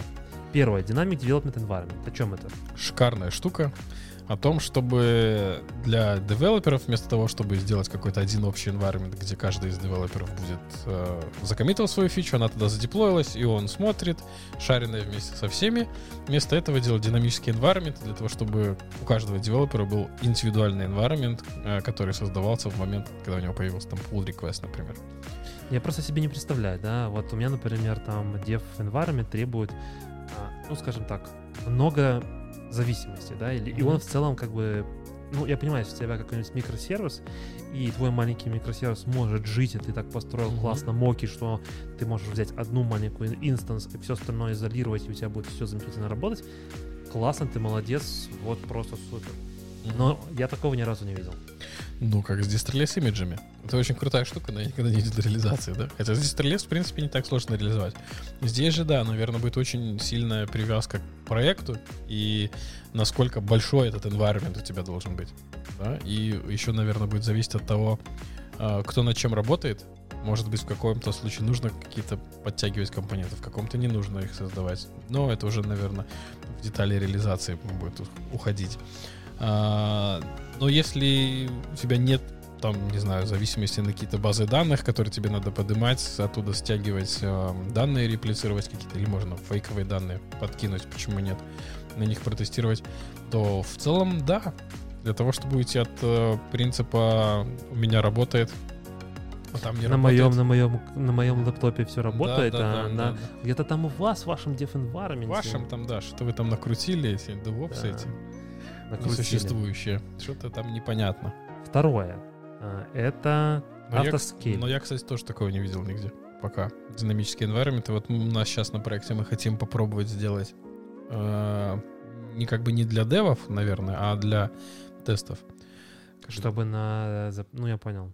Чтобы environment не проставил в то время, типа когда поднялся, тесты не равнятся. Да, тесты да. прошли, и он типа убился. И он убился. Но у нас там очень много зависимостей, там надо индексацию включать, которая иногда там по два часа занимает. Поэтому пока в стадии там мы присматриваемся к этому, но дойдет или не дойдет, пока не ясно. Нет, было пару проектов. Я лично в них не участвовал, но, по крайней мере, я слышал. Угу. Ребята рассказывали о том, что, ну, все-таки они долго шли к этому, и у них... У меня есть один знакомый, да, который да, кого-то да. знает, кто Сын маминой подруги. Да. Говорят, что сделали такое. И... Нет, ну на самом деле это не так сложно. Я говорю, все зависит, конечно, от масштаба да, самого проекта, от легаси, mm-hmm. который тебе нужно тянуть. Нужно действительно тянуть данные и так далее, и так далее. То есть, э, ну, в целом это ре- реализуемо, но тут нужно понимать... Еще надо посчитать. Да, это еще нужно посчитать. Что будет э, дешевле. Ну, наверное, в зависимости от того, как быстро происходят эти фазы разработки, как часто нужно поднимать environment, может дешевле держать один на постоянку, чем там для 15 девелоперов каждому поднимается отдельный environment. Ну, тут смотри, да, как бы парень пишет о том, что в зависимости там бла-бла-бла, да, получается о том, что единственный сервер для команды, который постоянно mm-hmm. ломается. Это правда. То есть, например, у меня и блочит всех остальных. Да. А, у нас есть, получается, тоже три окружения, там Dev, Staging и Production. Mm-hmm. И через Ansible мы сейчас реализовали, через молекулу мы реализовали локальный environment. То есть ты в целом можешь уже не пушить сразу это все в Dev, ты можешь локально это в себя все запустить. Но это... Через не... молекулу? Да. Значит, для, для тестирования. Она позволяет тебе еще и запустить, она поднимает, получается, ну, в моем конкретном случае она поднимает Kubernetes кластер через Kind, его запускает туда. Не сомневался. Естественно. Mm-hmm. Туда запускает все ресурсы, которые необходимо создать, mm-hmm. и э, ты можешь запускать тест, оно все это поднимет прогонит, проверит, что все окей, и потом mm-hmm. потушит. Либо ты можешь запустить и сказать, просто запусти мне, да, тогда оно все развернет, а дальше ты можешь, ну, условно, там, а, форвардить порт, открыть у себя и посмотреть, что, ну, в моем конкретном случае это Argo, а, что Argo там поднялась, что правильно версии там приложения поставлены, все вот это все работает хорошо, и, ну, типа, что все, все окей. То есть через молекулу это можно все реализовать. Ну, у тебя уже какая-то есть. Есть наработки динамической. А, но смотри, с моей точки зрения, то, что здесь этот парень пишет, э, этот environment, он поднимается не на моей локальной машине, он поднимается где-то там. Ну, да, да, скорее всего, да. Э, то, что, ну... Jenkins э, поднимает тебе его. Да, Jenkins поднимает в облаке, скорее всего, да, если mm-hmm. мы говорим про это. Скорее всего, он здесь поднимает там условно, не знаю, там Kubernetes кластер, желательно, чтобы это тоже был managed сервис. А я на всякий случай напомню о том, что по-моему, только Azure пока не берет за мастера. То есть ты не просто поднимаешь кластер, mm-hmm. да, в Гугле, по-моему, 80 баксов в месяц стоит поднять кластер просто за мастер ноду. Даже если ты ничего не поднимешь больше, вот просто запустишь там, например, э, Kubernetes. Даже если ты один день работает у тебя? Не-не, ну 80... Э, Разделительное количество Да, да, да, Окей, соответственно. Хорошо. Worker ноды ты поднимаешь, mm-hmm. нужно еще наверняка поднять какие-то еще ресурсы, которые, ну, там, не знаю, базы данных, например я понимаю, что вот этот типа локальный environment поднять это создание всей инфраструктуры, да, это запускаются твои Terraform скрипты, которые это все поднимают, деплойменты туда применяются, и у тебя получается mm-hmm. такой uh, dev environment, uh, ну, ты его можешь там, ну, условно, не то чтобы масштабировать, ты можешь его реплицировать в любом количестве. Ну да. Но он поднимается типа по, по пиару поднялся или там по созданию фичи бранча поднялся. Главное только не, не жить в долгоживущих фичи бранчах, потому что это будет это будет дорого.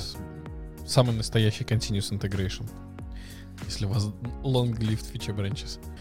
Мы вернулись, у нас тут была небольшая техническая попытка сделать меня в фокусе. Я, как обычно, из тени выхожу. Поэтому здесь, наверное, будет небольшая склейка. Если вы почувствовали что-то неладное, то так оно и было.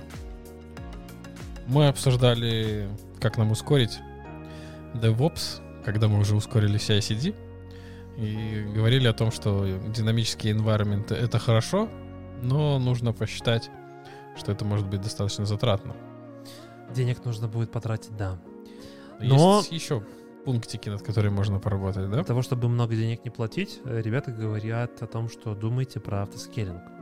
И Подожди, автоскейлинг наоборот. Как только у тебя попрет вверх, так у тебя сразу денежки и покапают.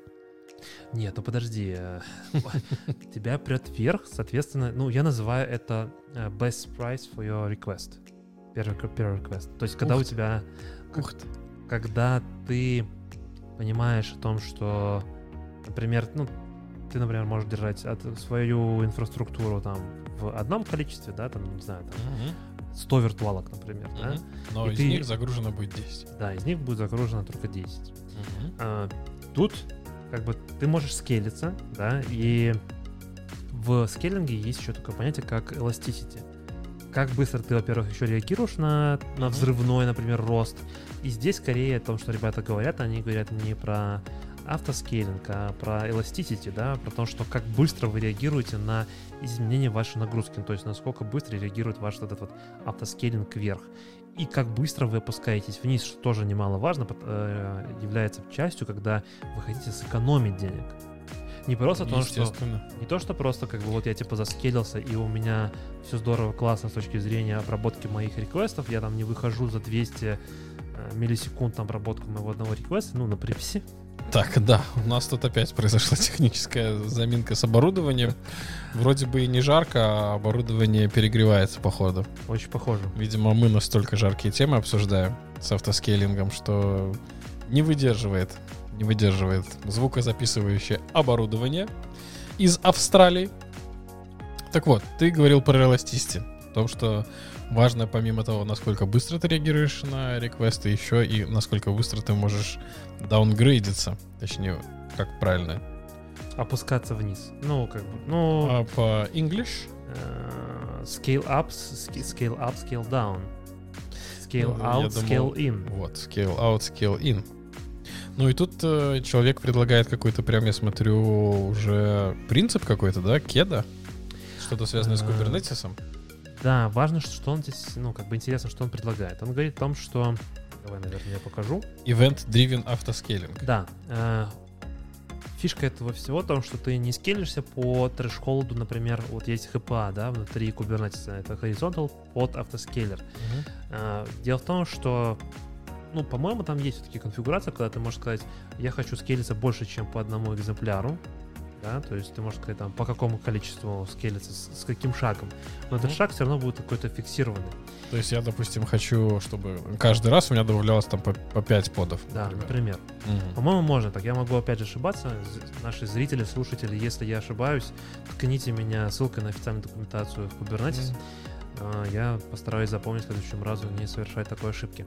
Ну, фишка все равно, да, там все практически автоскейл, там группы в Azure, в GCP, по-моему, если я правильно помню, в Амазоне, ты, когда выставляешь что-то автоскейлинг, ты все равно говоришь, с каким шагом, batch Мгм. size, вот этот вот, а, какую вот дельту брать, то, чтобы заскелиться.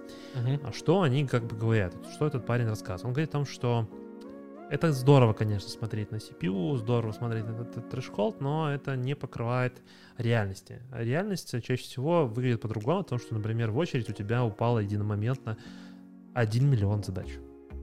И он такой говорит о том, что вот чтобы запроцессить эти задачи, да, по стандарту у тебя было 10 ч- задач в секунду, если ты даже будешь скейлиться по ХПА, по одной там ноде э, в какое-то время, там же тоже есть еще вот этот вот время, которое, ну, типа, начинает добавлять. То есть он же не мгновенно добавляет, там, ну, тоже ты фи- Мгм. фиксируешь там 3 минуты, 5 минут и так далее. То есть я добавил там три поды, жду три минуты, смотрю, что поменялось, не поменялось, еще добавляю три Да. поды.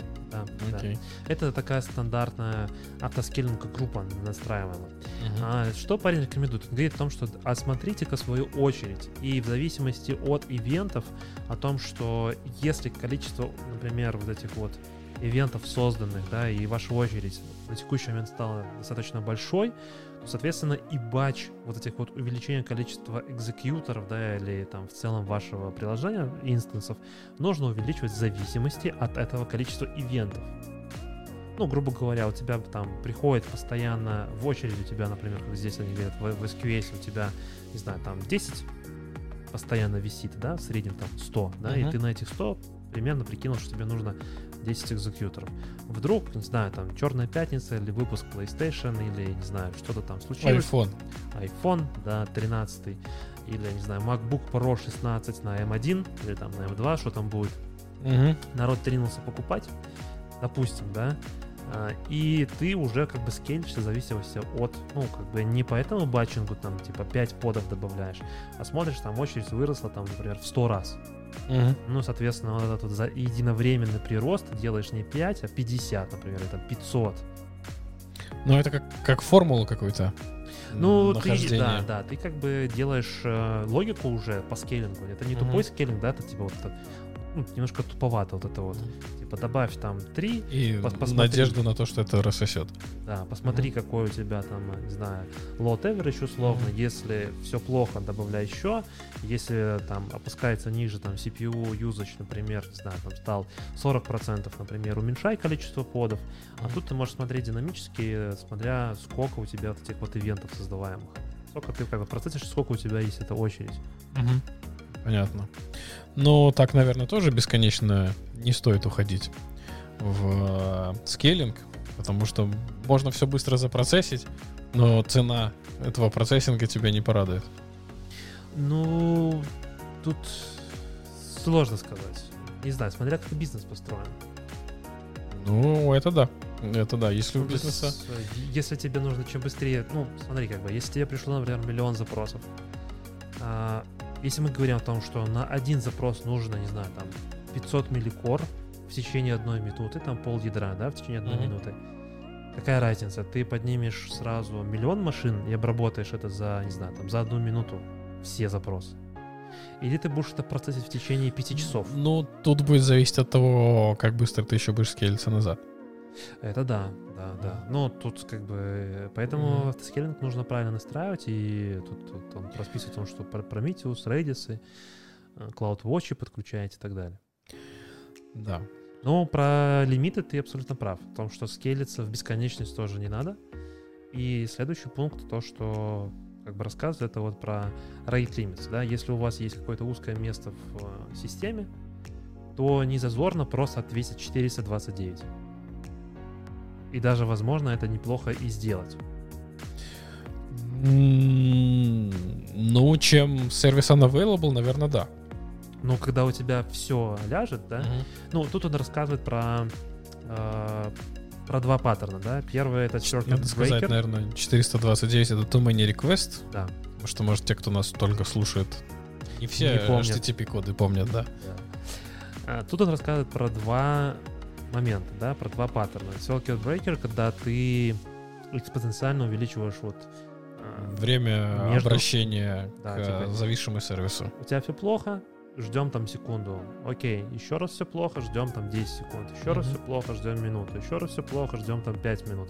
Ну, как бы не долбим нашу систему постоянно нон-стопом. Дадим ей возможность восстановиться. Да.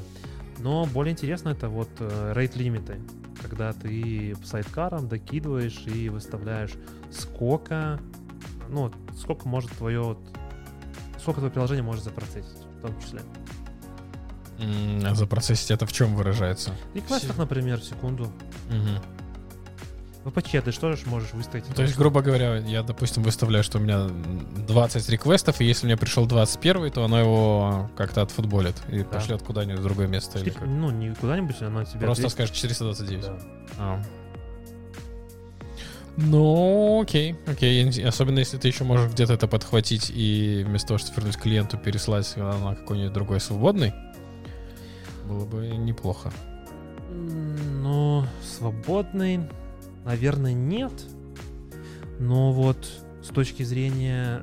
Э, Или нет, заскелиться нет. в этот момент. что Ну, если не хватает у тебя э, не хватает свободных мощностей, да, Ну, смотри, есть вещи, 429. которые не, вс- не, не все можно скейлить легко. Э, Ну, тут я согласен, да. Например, ты не можешь скейлить так быстро и легко базу данных. У тебя, например, есть сервис, который обращается к базе данных. Чтобы не положить этот сервис совсем, Мгм. а ты говоришь о том, что, например, 100 запросов. Все, больше сотки я не принимаю. Мгм. Ну и тут уже ты просто ставишь этот э, local rate limit. И говоришь о том, что 100 запросов, и все. Если больше, то извините. Да. Я, я не выдержу. Да, ты просто как бы, ты можешь все еще обрабатывать 100 запросов в секунду, но если тебе приходит 150, ты половину обрабатываешь, ну хотя бы пол- сотку первую, которая Мгм. там условно пришла, ты обрабатываешь. Cool, cool. Едем дальше. Э, Kubeflow, как видно, тут очень много всего завязано на Kubernetes, поэтому если вы сделали CI-CD, у вас нету Kubernetes, то вперед, разбирайтесь с Kubernetes. И там вам хватит чем заниматься, да? Да, да, Максим? Не знаю, наверное. А, Kubeflow. Решение может сэкономить сотни часов для ML-инженера. Видишь, еще одна специальность. ML-инженер. Кроме Это Kubernetes инженера. learning это как бы, ну, Тут не им, надо, да. Это вам не подкасты писать. Это вообще ни разу, да. Без подготовки. Dependency with apps. А, Dependency with apps. Вроде название понятное, но вот что он тут описывает, э, не совсем понятно. А, он, наверное, не про те dependency говорит, которые... э, Ну, то есть я думал сначала про library какие-нибудь еще, а здесь у него какие-то dependency больше связаны с инфраструктурой. Ну, то, что ты, да, создаешь какую-то инфраструктуру и в нее как бы докидываешь э, конфигурацию в том числе. Угу. И здесь он в качестве примеров вот этой штуки он докидывает два варианта. Первый это от Гугла config connector overview, который там позволяет э, конфигурировать достаточно много вещей. И второй это вот AWS контроллер с for Kubernetes. Ну, и вот, есть еще типа от CNCF crossplane. вот это, наверное, как раз пункт, который, наверное, к названию статьи больше всего и относится. То есть как позволить э, ускорить разработку, потому что основная, основной посыл здесь, что девелопер может не ждать, когда э, его запрос в operations команду или инф- э, как infrastructure team команду попадет и будет реализован. Он может это сделать самостоятельно на уровне каких-то манифестов, которые хранятся в гите. Звонок? Нет, нет. М, Окей. А, ну, тут, мне кажется, это ключевая о том, что у тебя появляется возможность в Ямле описать небольшие куски инфраструктуры, Мгм. и в зависимости дальше... Ну, типа- у тебя, в смысле, у девелопера. Да, да, да. И он, соответственно, сам может рулить инфраструктурой в зависимости от тех задач, которые ему нужно выполнить. Нету этого перекидывания мяча. И здесь очень важно в том, что у тебя по факту уже, ну, можно сказать, реализован э, GitOps практически. То есть, что ты пошел в Git, Частично. частично. ну, практически полностью. Вот. И ты просто Ну, пошел... Зависит от того, сколько там ты будешь описывать. Видишь, тут же написано описать YAML небольшие куски инфраструктуры. а, ты поверх можешь нарис- сделать свою кастомную схему, которая будет э, дальше что-то там разворачивать, делать и так далее. Ну, это уже... Это уже следующий уровень, когда ты второй раз думаешь, что тебе ничего делать. А, Шестой пункт — это шарение знаний, и это Мгм. то, что на самом деле мы здесь и сейчас делаем. Пытаемся. Пытаемся до вас донести какие-то свои знания через свой опыт. Э, И вот парень говорит о том, что такими вещами очень полезно заниматься. А, И даже дело не в том, что ты лучше осознаешь и понимаешь, что вообще происходит, но и как бы другие... Уже сам начал понимать. Да, да, Они до сих пор не поняли. да, да, да. Классический анекдот. Про математика и школьников. Да. А, И последний пункт, э, наверное, можно было назвать модным сейчас словом observability Мгм. вместо monitoring and alerting. Э, Суть, наверное, сводится к тому, что вы должны знать о том, что у вас что-то сломалось быстрее, чем кто-то другой об этом будет знать. То есть не вам звонят и говорят, что у нас там не работает dev environment, а когда они звонят, вы говорите, что да, мы знаем, чиним. Ну, в целом, да. Ну и здесь как бы он показывает э, архитектуру, построенную в центре на Прометея, а, с графаной, с промквелем, на Alert менеджере в PageDuty или там через e-mail, и то, что, да, вы понимаете, как бы ваш э, environment покрыт мониторингом. Вы понимаете, там, что происходит и как происходит в вашем environment в целом. Это, ну, мне кажется, очень важный момент, и я бы даже его вынес бы там не в последний, в седьмой, да, по значимости Но я бы сказал бы это прям... По значимости не буду спорить, но опять-таки это не к тому, что э, как это? Это не прямо влияет на скорость разработки.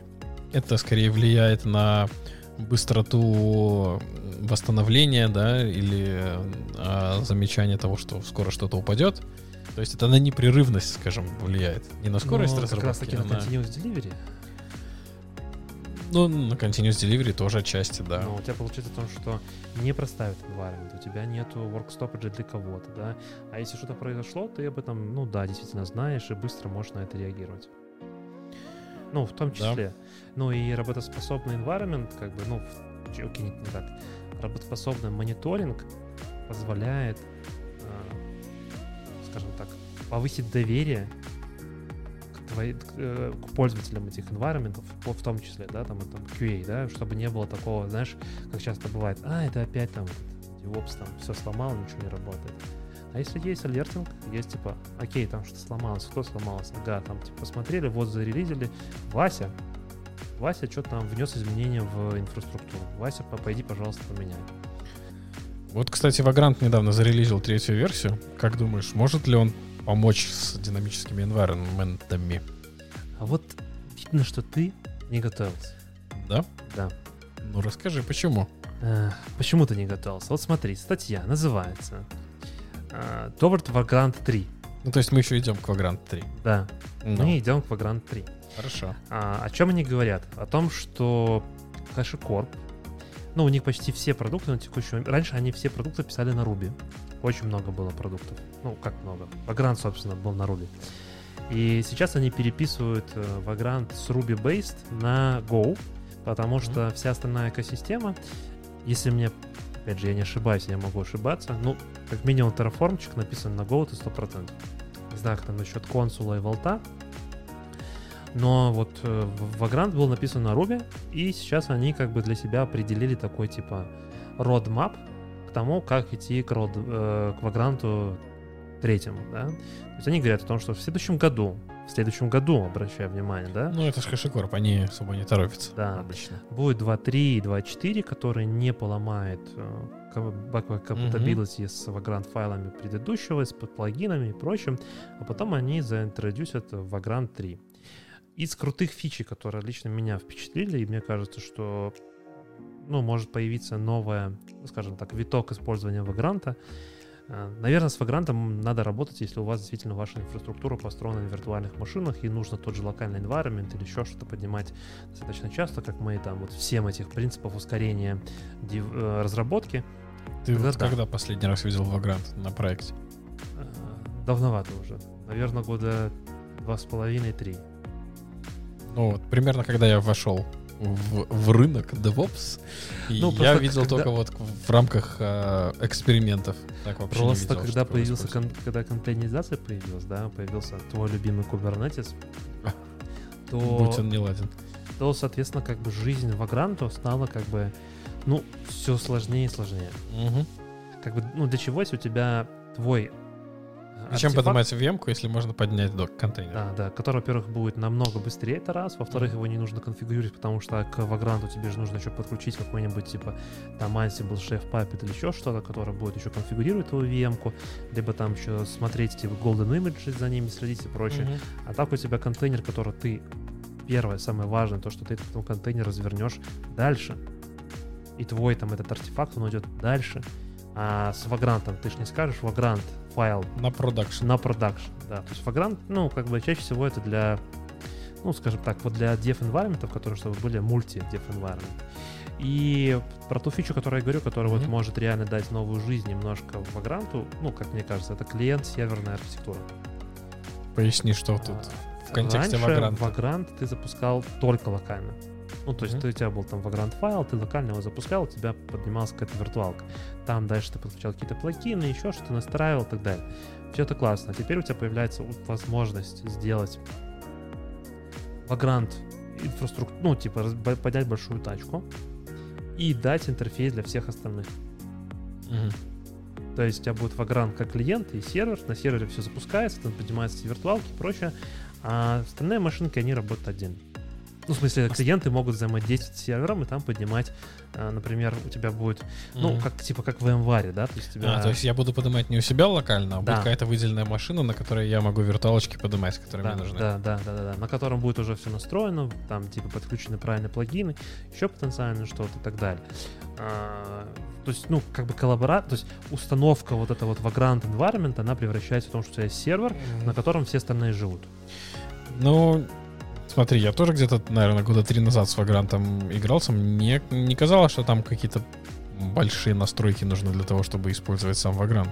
Это если у тебя нету каких-то зашаренных плагинов, еще чего-то, еще чего-то, да, то есть когда ты из коробки у тебя функционала хватает, я согласен, там ничего не надо, ты описал Vagrant файл, подключил провиженер и понеслась. Но как вот у ребят, ну, то, что они здесь расписаны, они делают очень большой акцент на этих Vagrant плагинах. Я подозреваю о том, что, ну и в целом вот этот вот backward compatibility с Vagrant плагинами, с функциональностью, э, то, что предоставлял Ruby, они это все оставляют.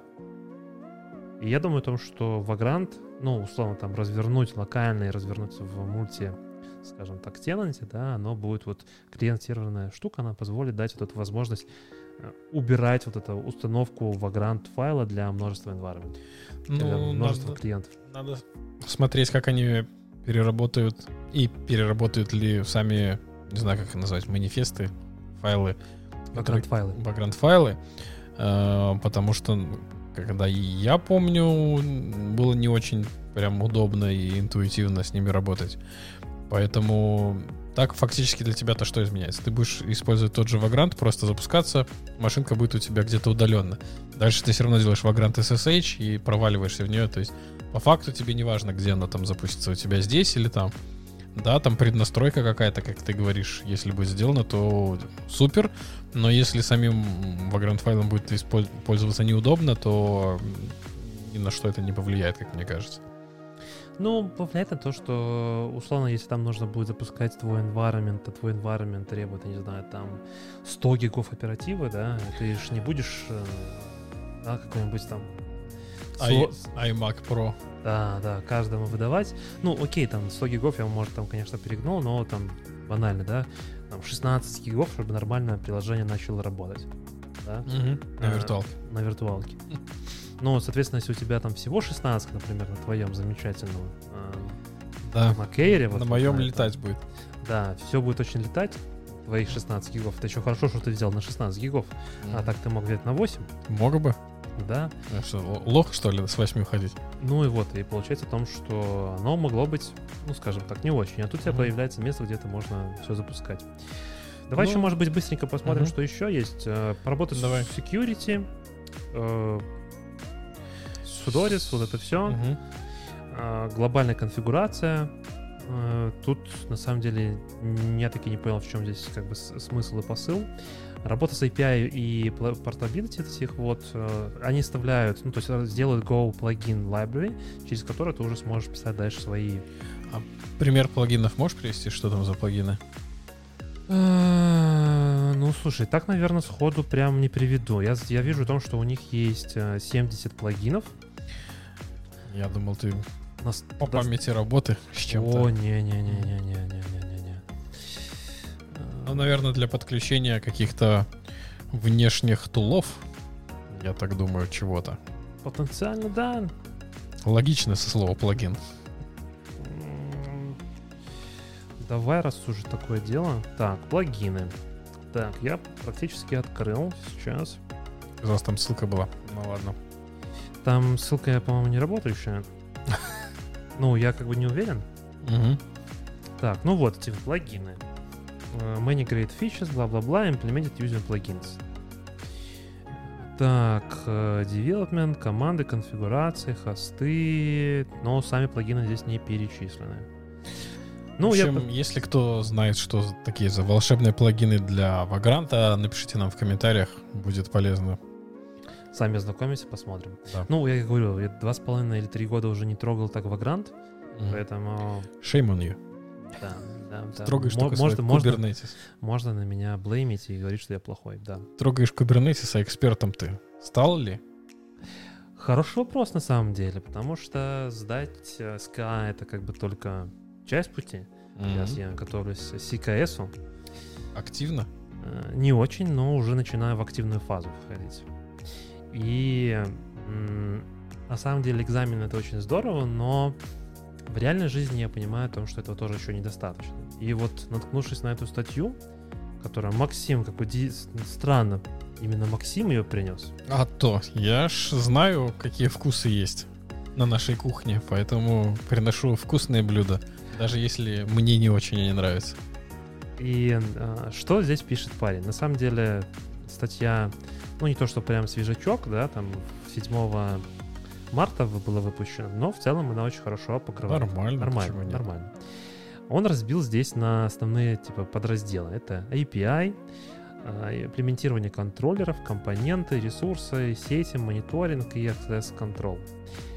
Вот я хочу сказать то, что вот API, то, что он пишет, э, вот эти вот все механизмы, да, работа с веб-хуками, кастомные ресурсы, admission веб-хуки, autentification, authorization веб-хуки, реально это вот, ну, то, что Надо знать. надо знать.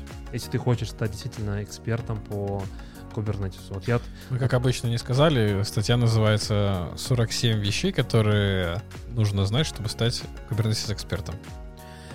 Потому что нас же не только смотрят, но и слушают. Мы Да, сразу да. пошли в статью, не дали контекста. Ну, здесь на самом деле, ну, как бы сложно что-то обсуждать, прям вот так вот говорить о том, что вот смотрите, вот это очень важно, но я бы эту статью, знаешь, использовал бы вот как он здесь вот э, он приводит, да, то есть он якобы задает вопрос или просто какой-то, ну, условно, вот, например, list and describe available patch method. Вот так вот сходу не помню, да, и он тут предлагает, типа, варианты ответов. Типа, ну да, я помню там про JSON, это я точно помню. Тот же kubectl, э, по, по факту это считай как, э, ну, через JSON. А, есть еще JSON Merge Patch, я, например, этого не знал.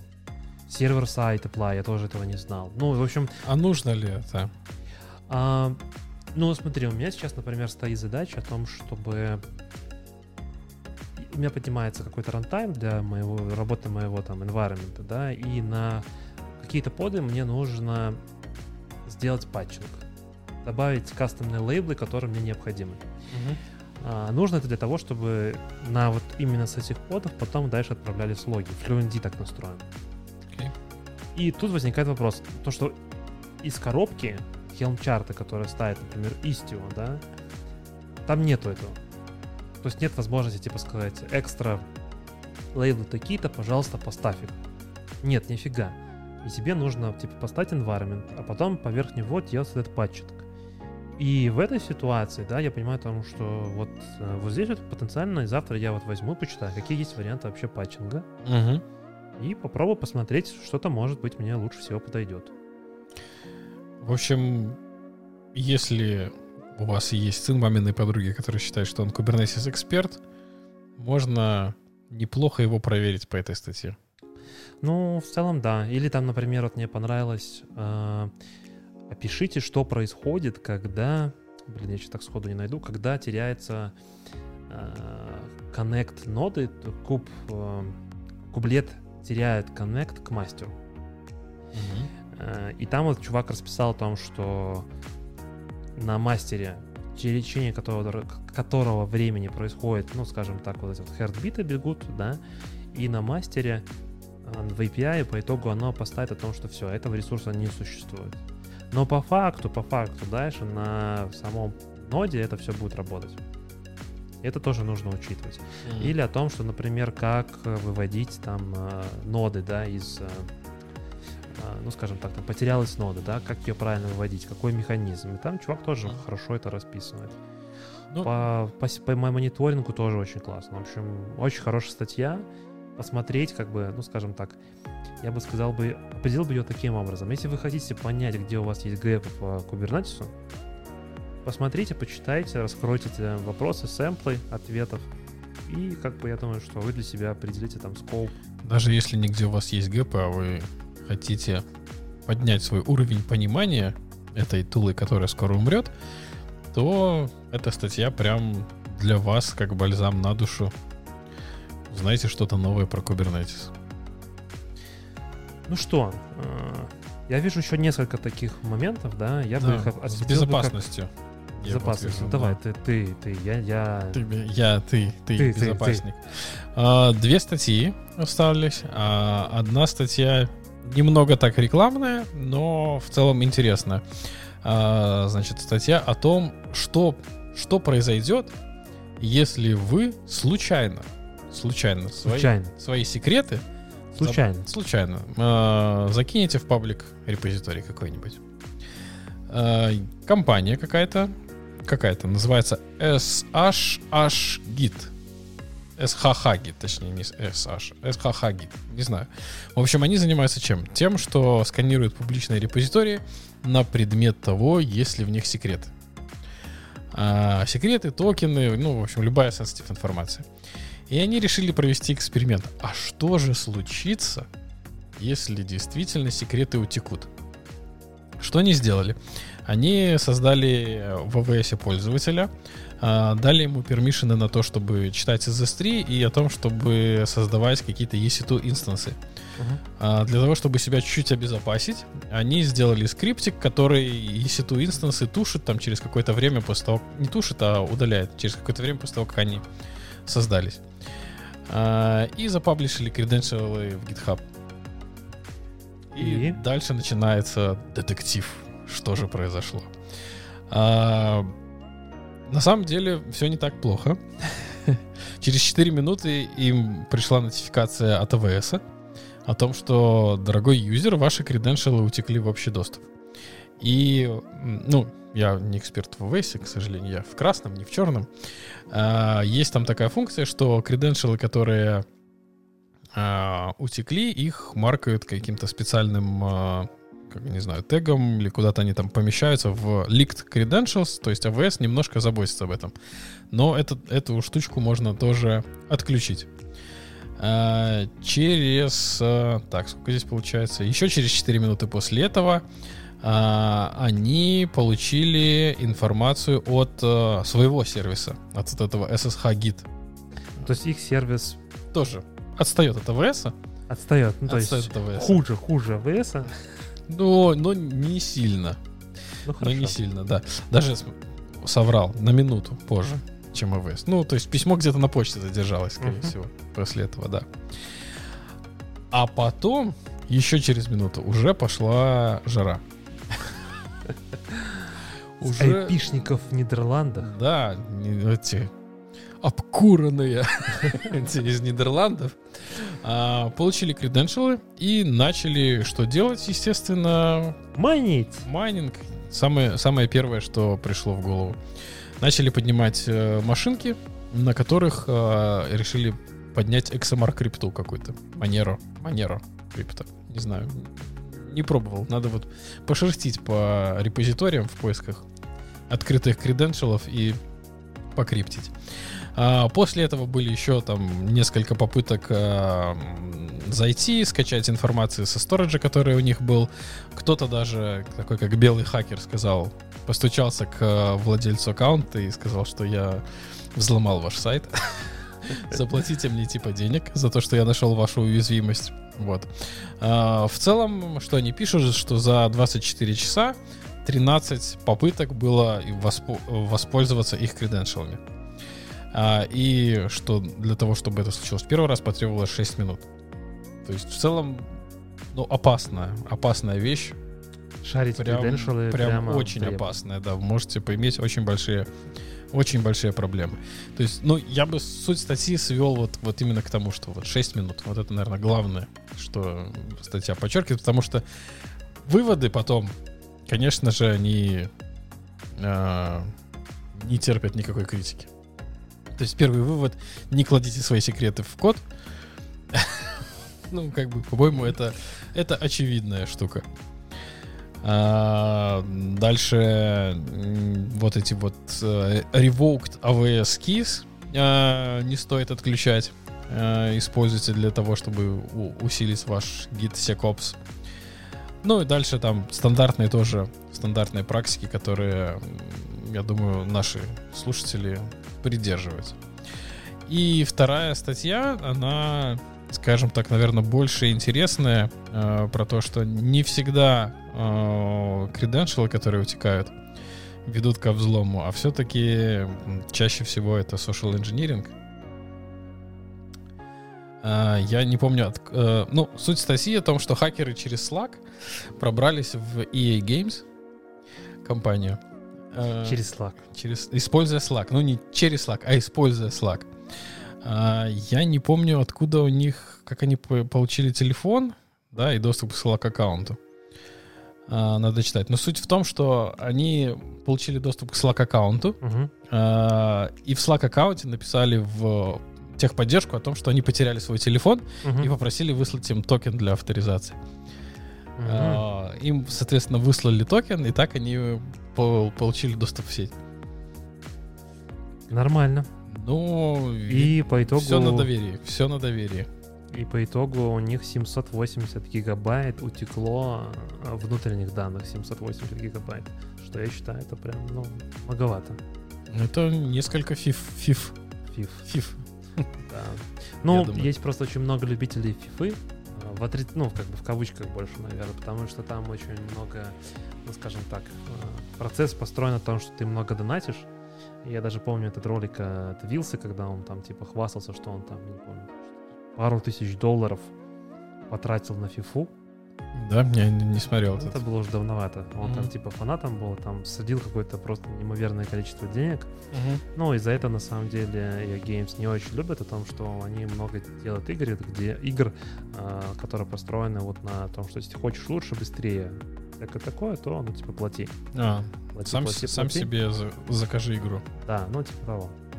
За реальные, естественно, деньги, uh-huh. не за то, что ты там, типа, внутреннюю игровую какую-то валюту и прочее, uh-huh. а, типа, ну, вот, э, вот это вот. И был даже еще, по-моему, скандал о том, что какой-то там внутренний сотрудник EA Games продавал коды как-то по игроков можно продавать или еще mm-hmm. что-то.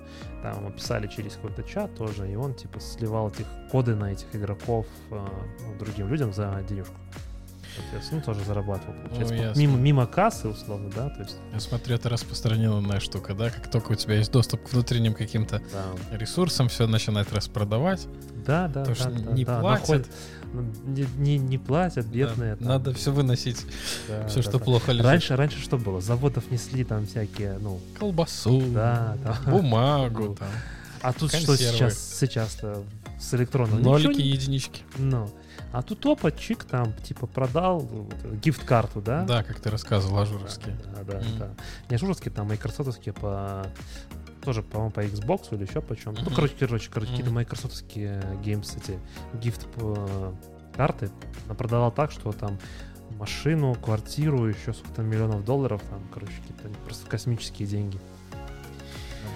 А, ну что, я бы сейчас сказал, что у нас есть еще пару статей, которые такие новости одной строкой. Mm-hmm. А, прикольная статья о том, как 17 э, разными способами можно запустить контейнер в АВС. Mm-hmm.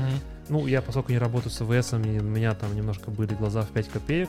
Как Блин, так? 17 себе. способов. Ну, не то, что прям 17, ну прям, ну, прям реально много. Прям много, да. То есть mm-hmm. я там наслышан там, ну, условно, EKS, ECS, Fargate, э, это самое Апранер, по-моему, да, еще что-то. Ну, то есть там 5, 6, 7, что-то в голове крутится, как бы знал, слышал, да.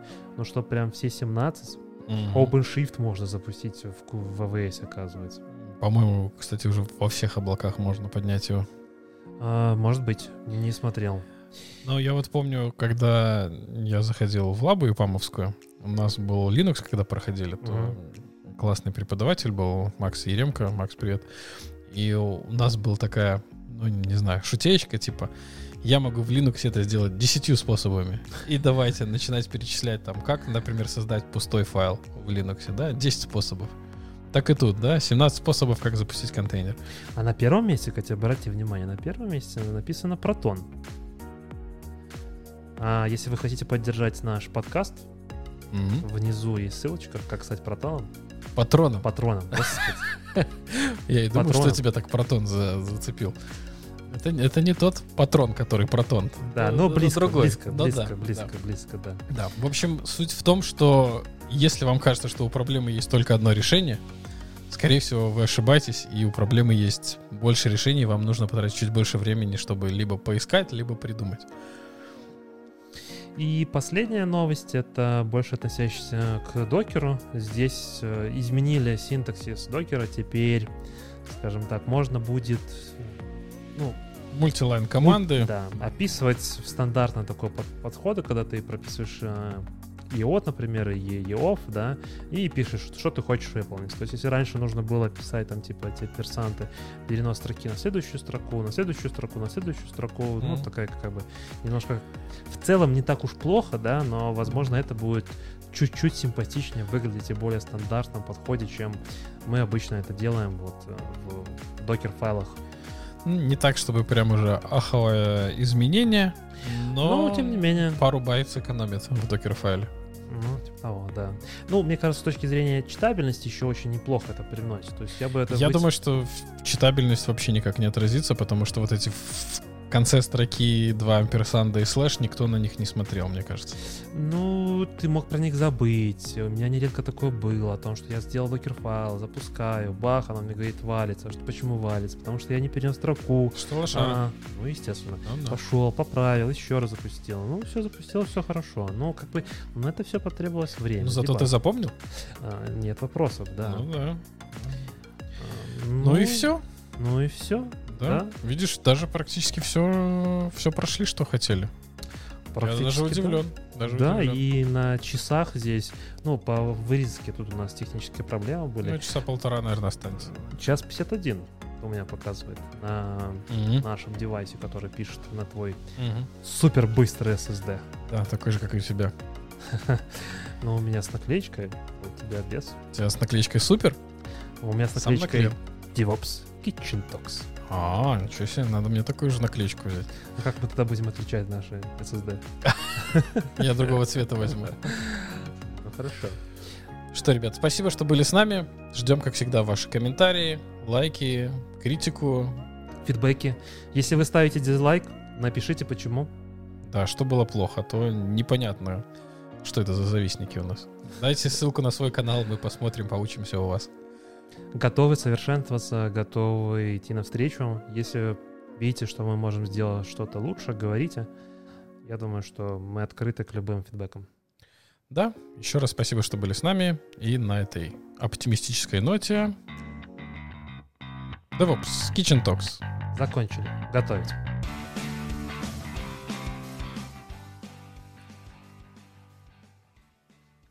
Витя уходит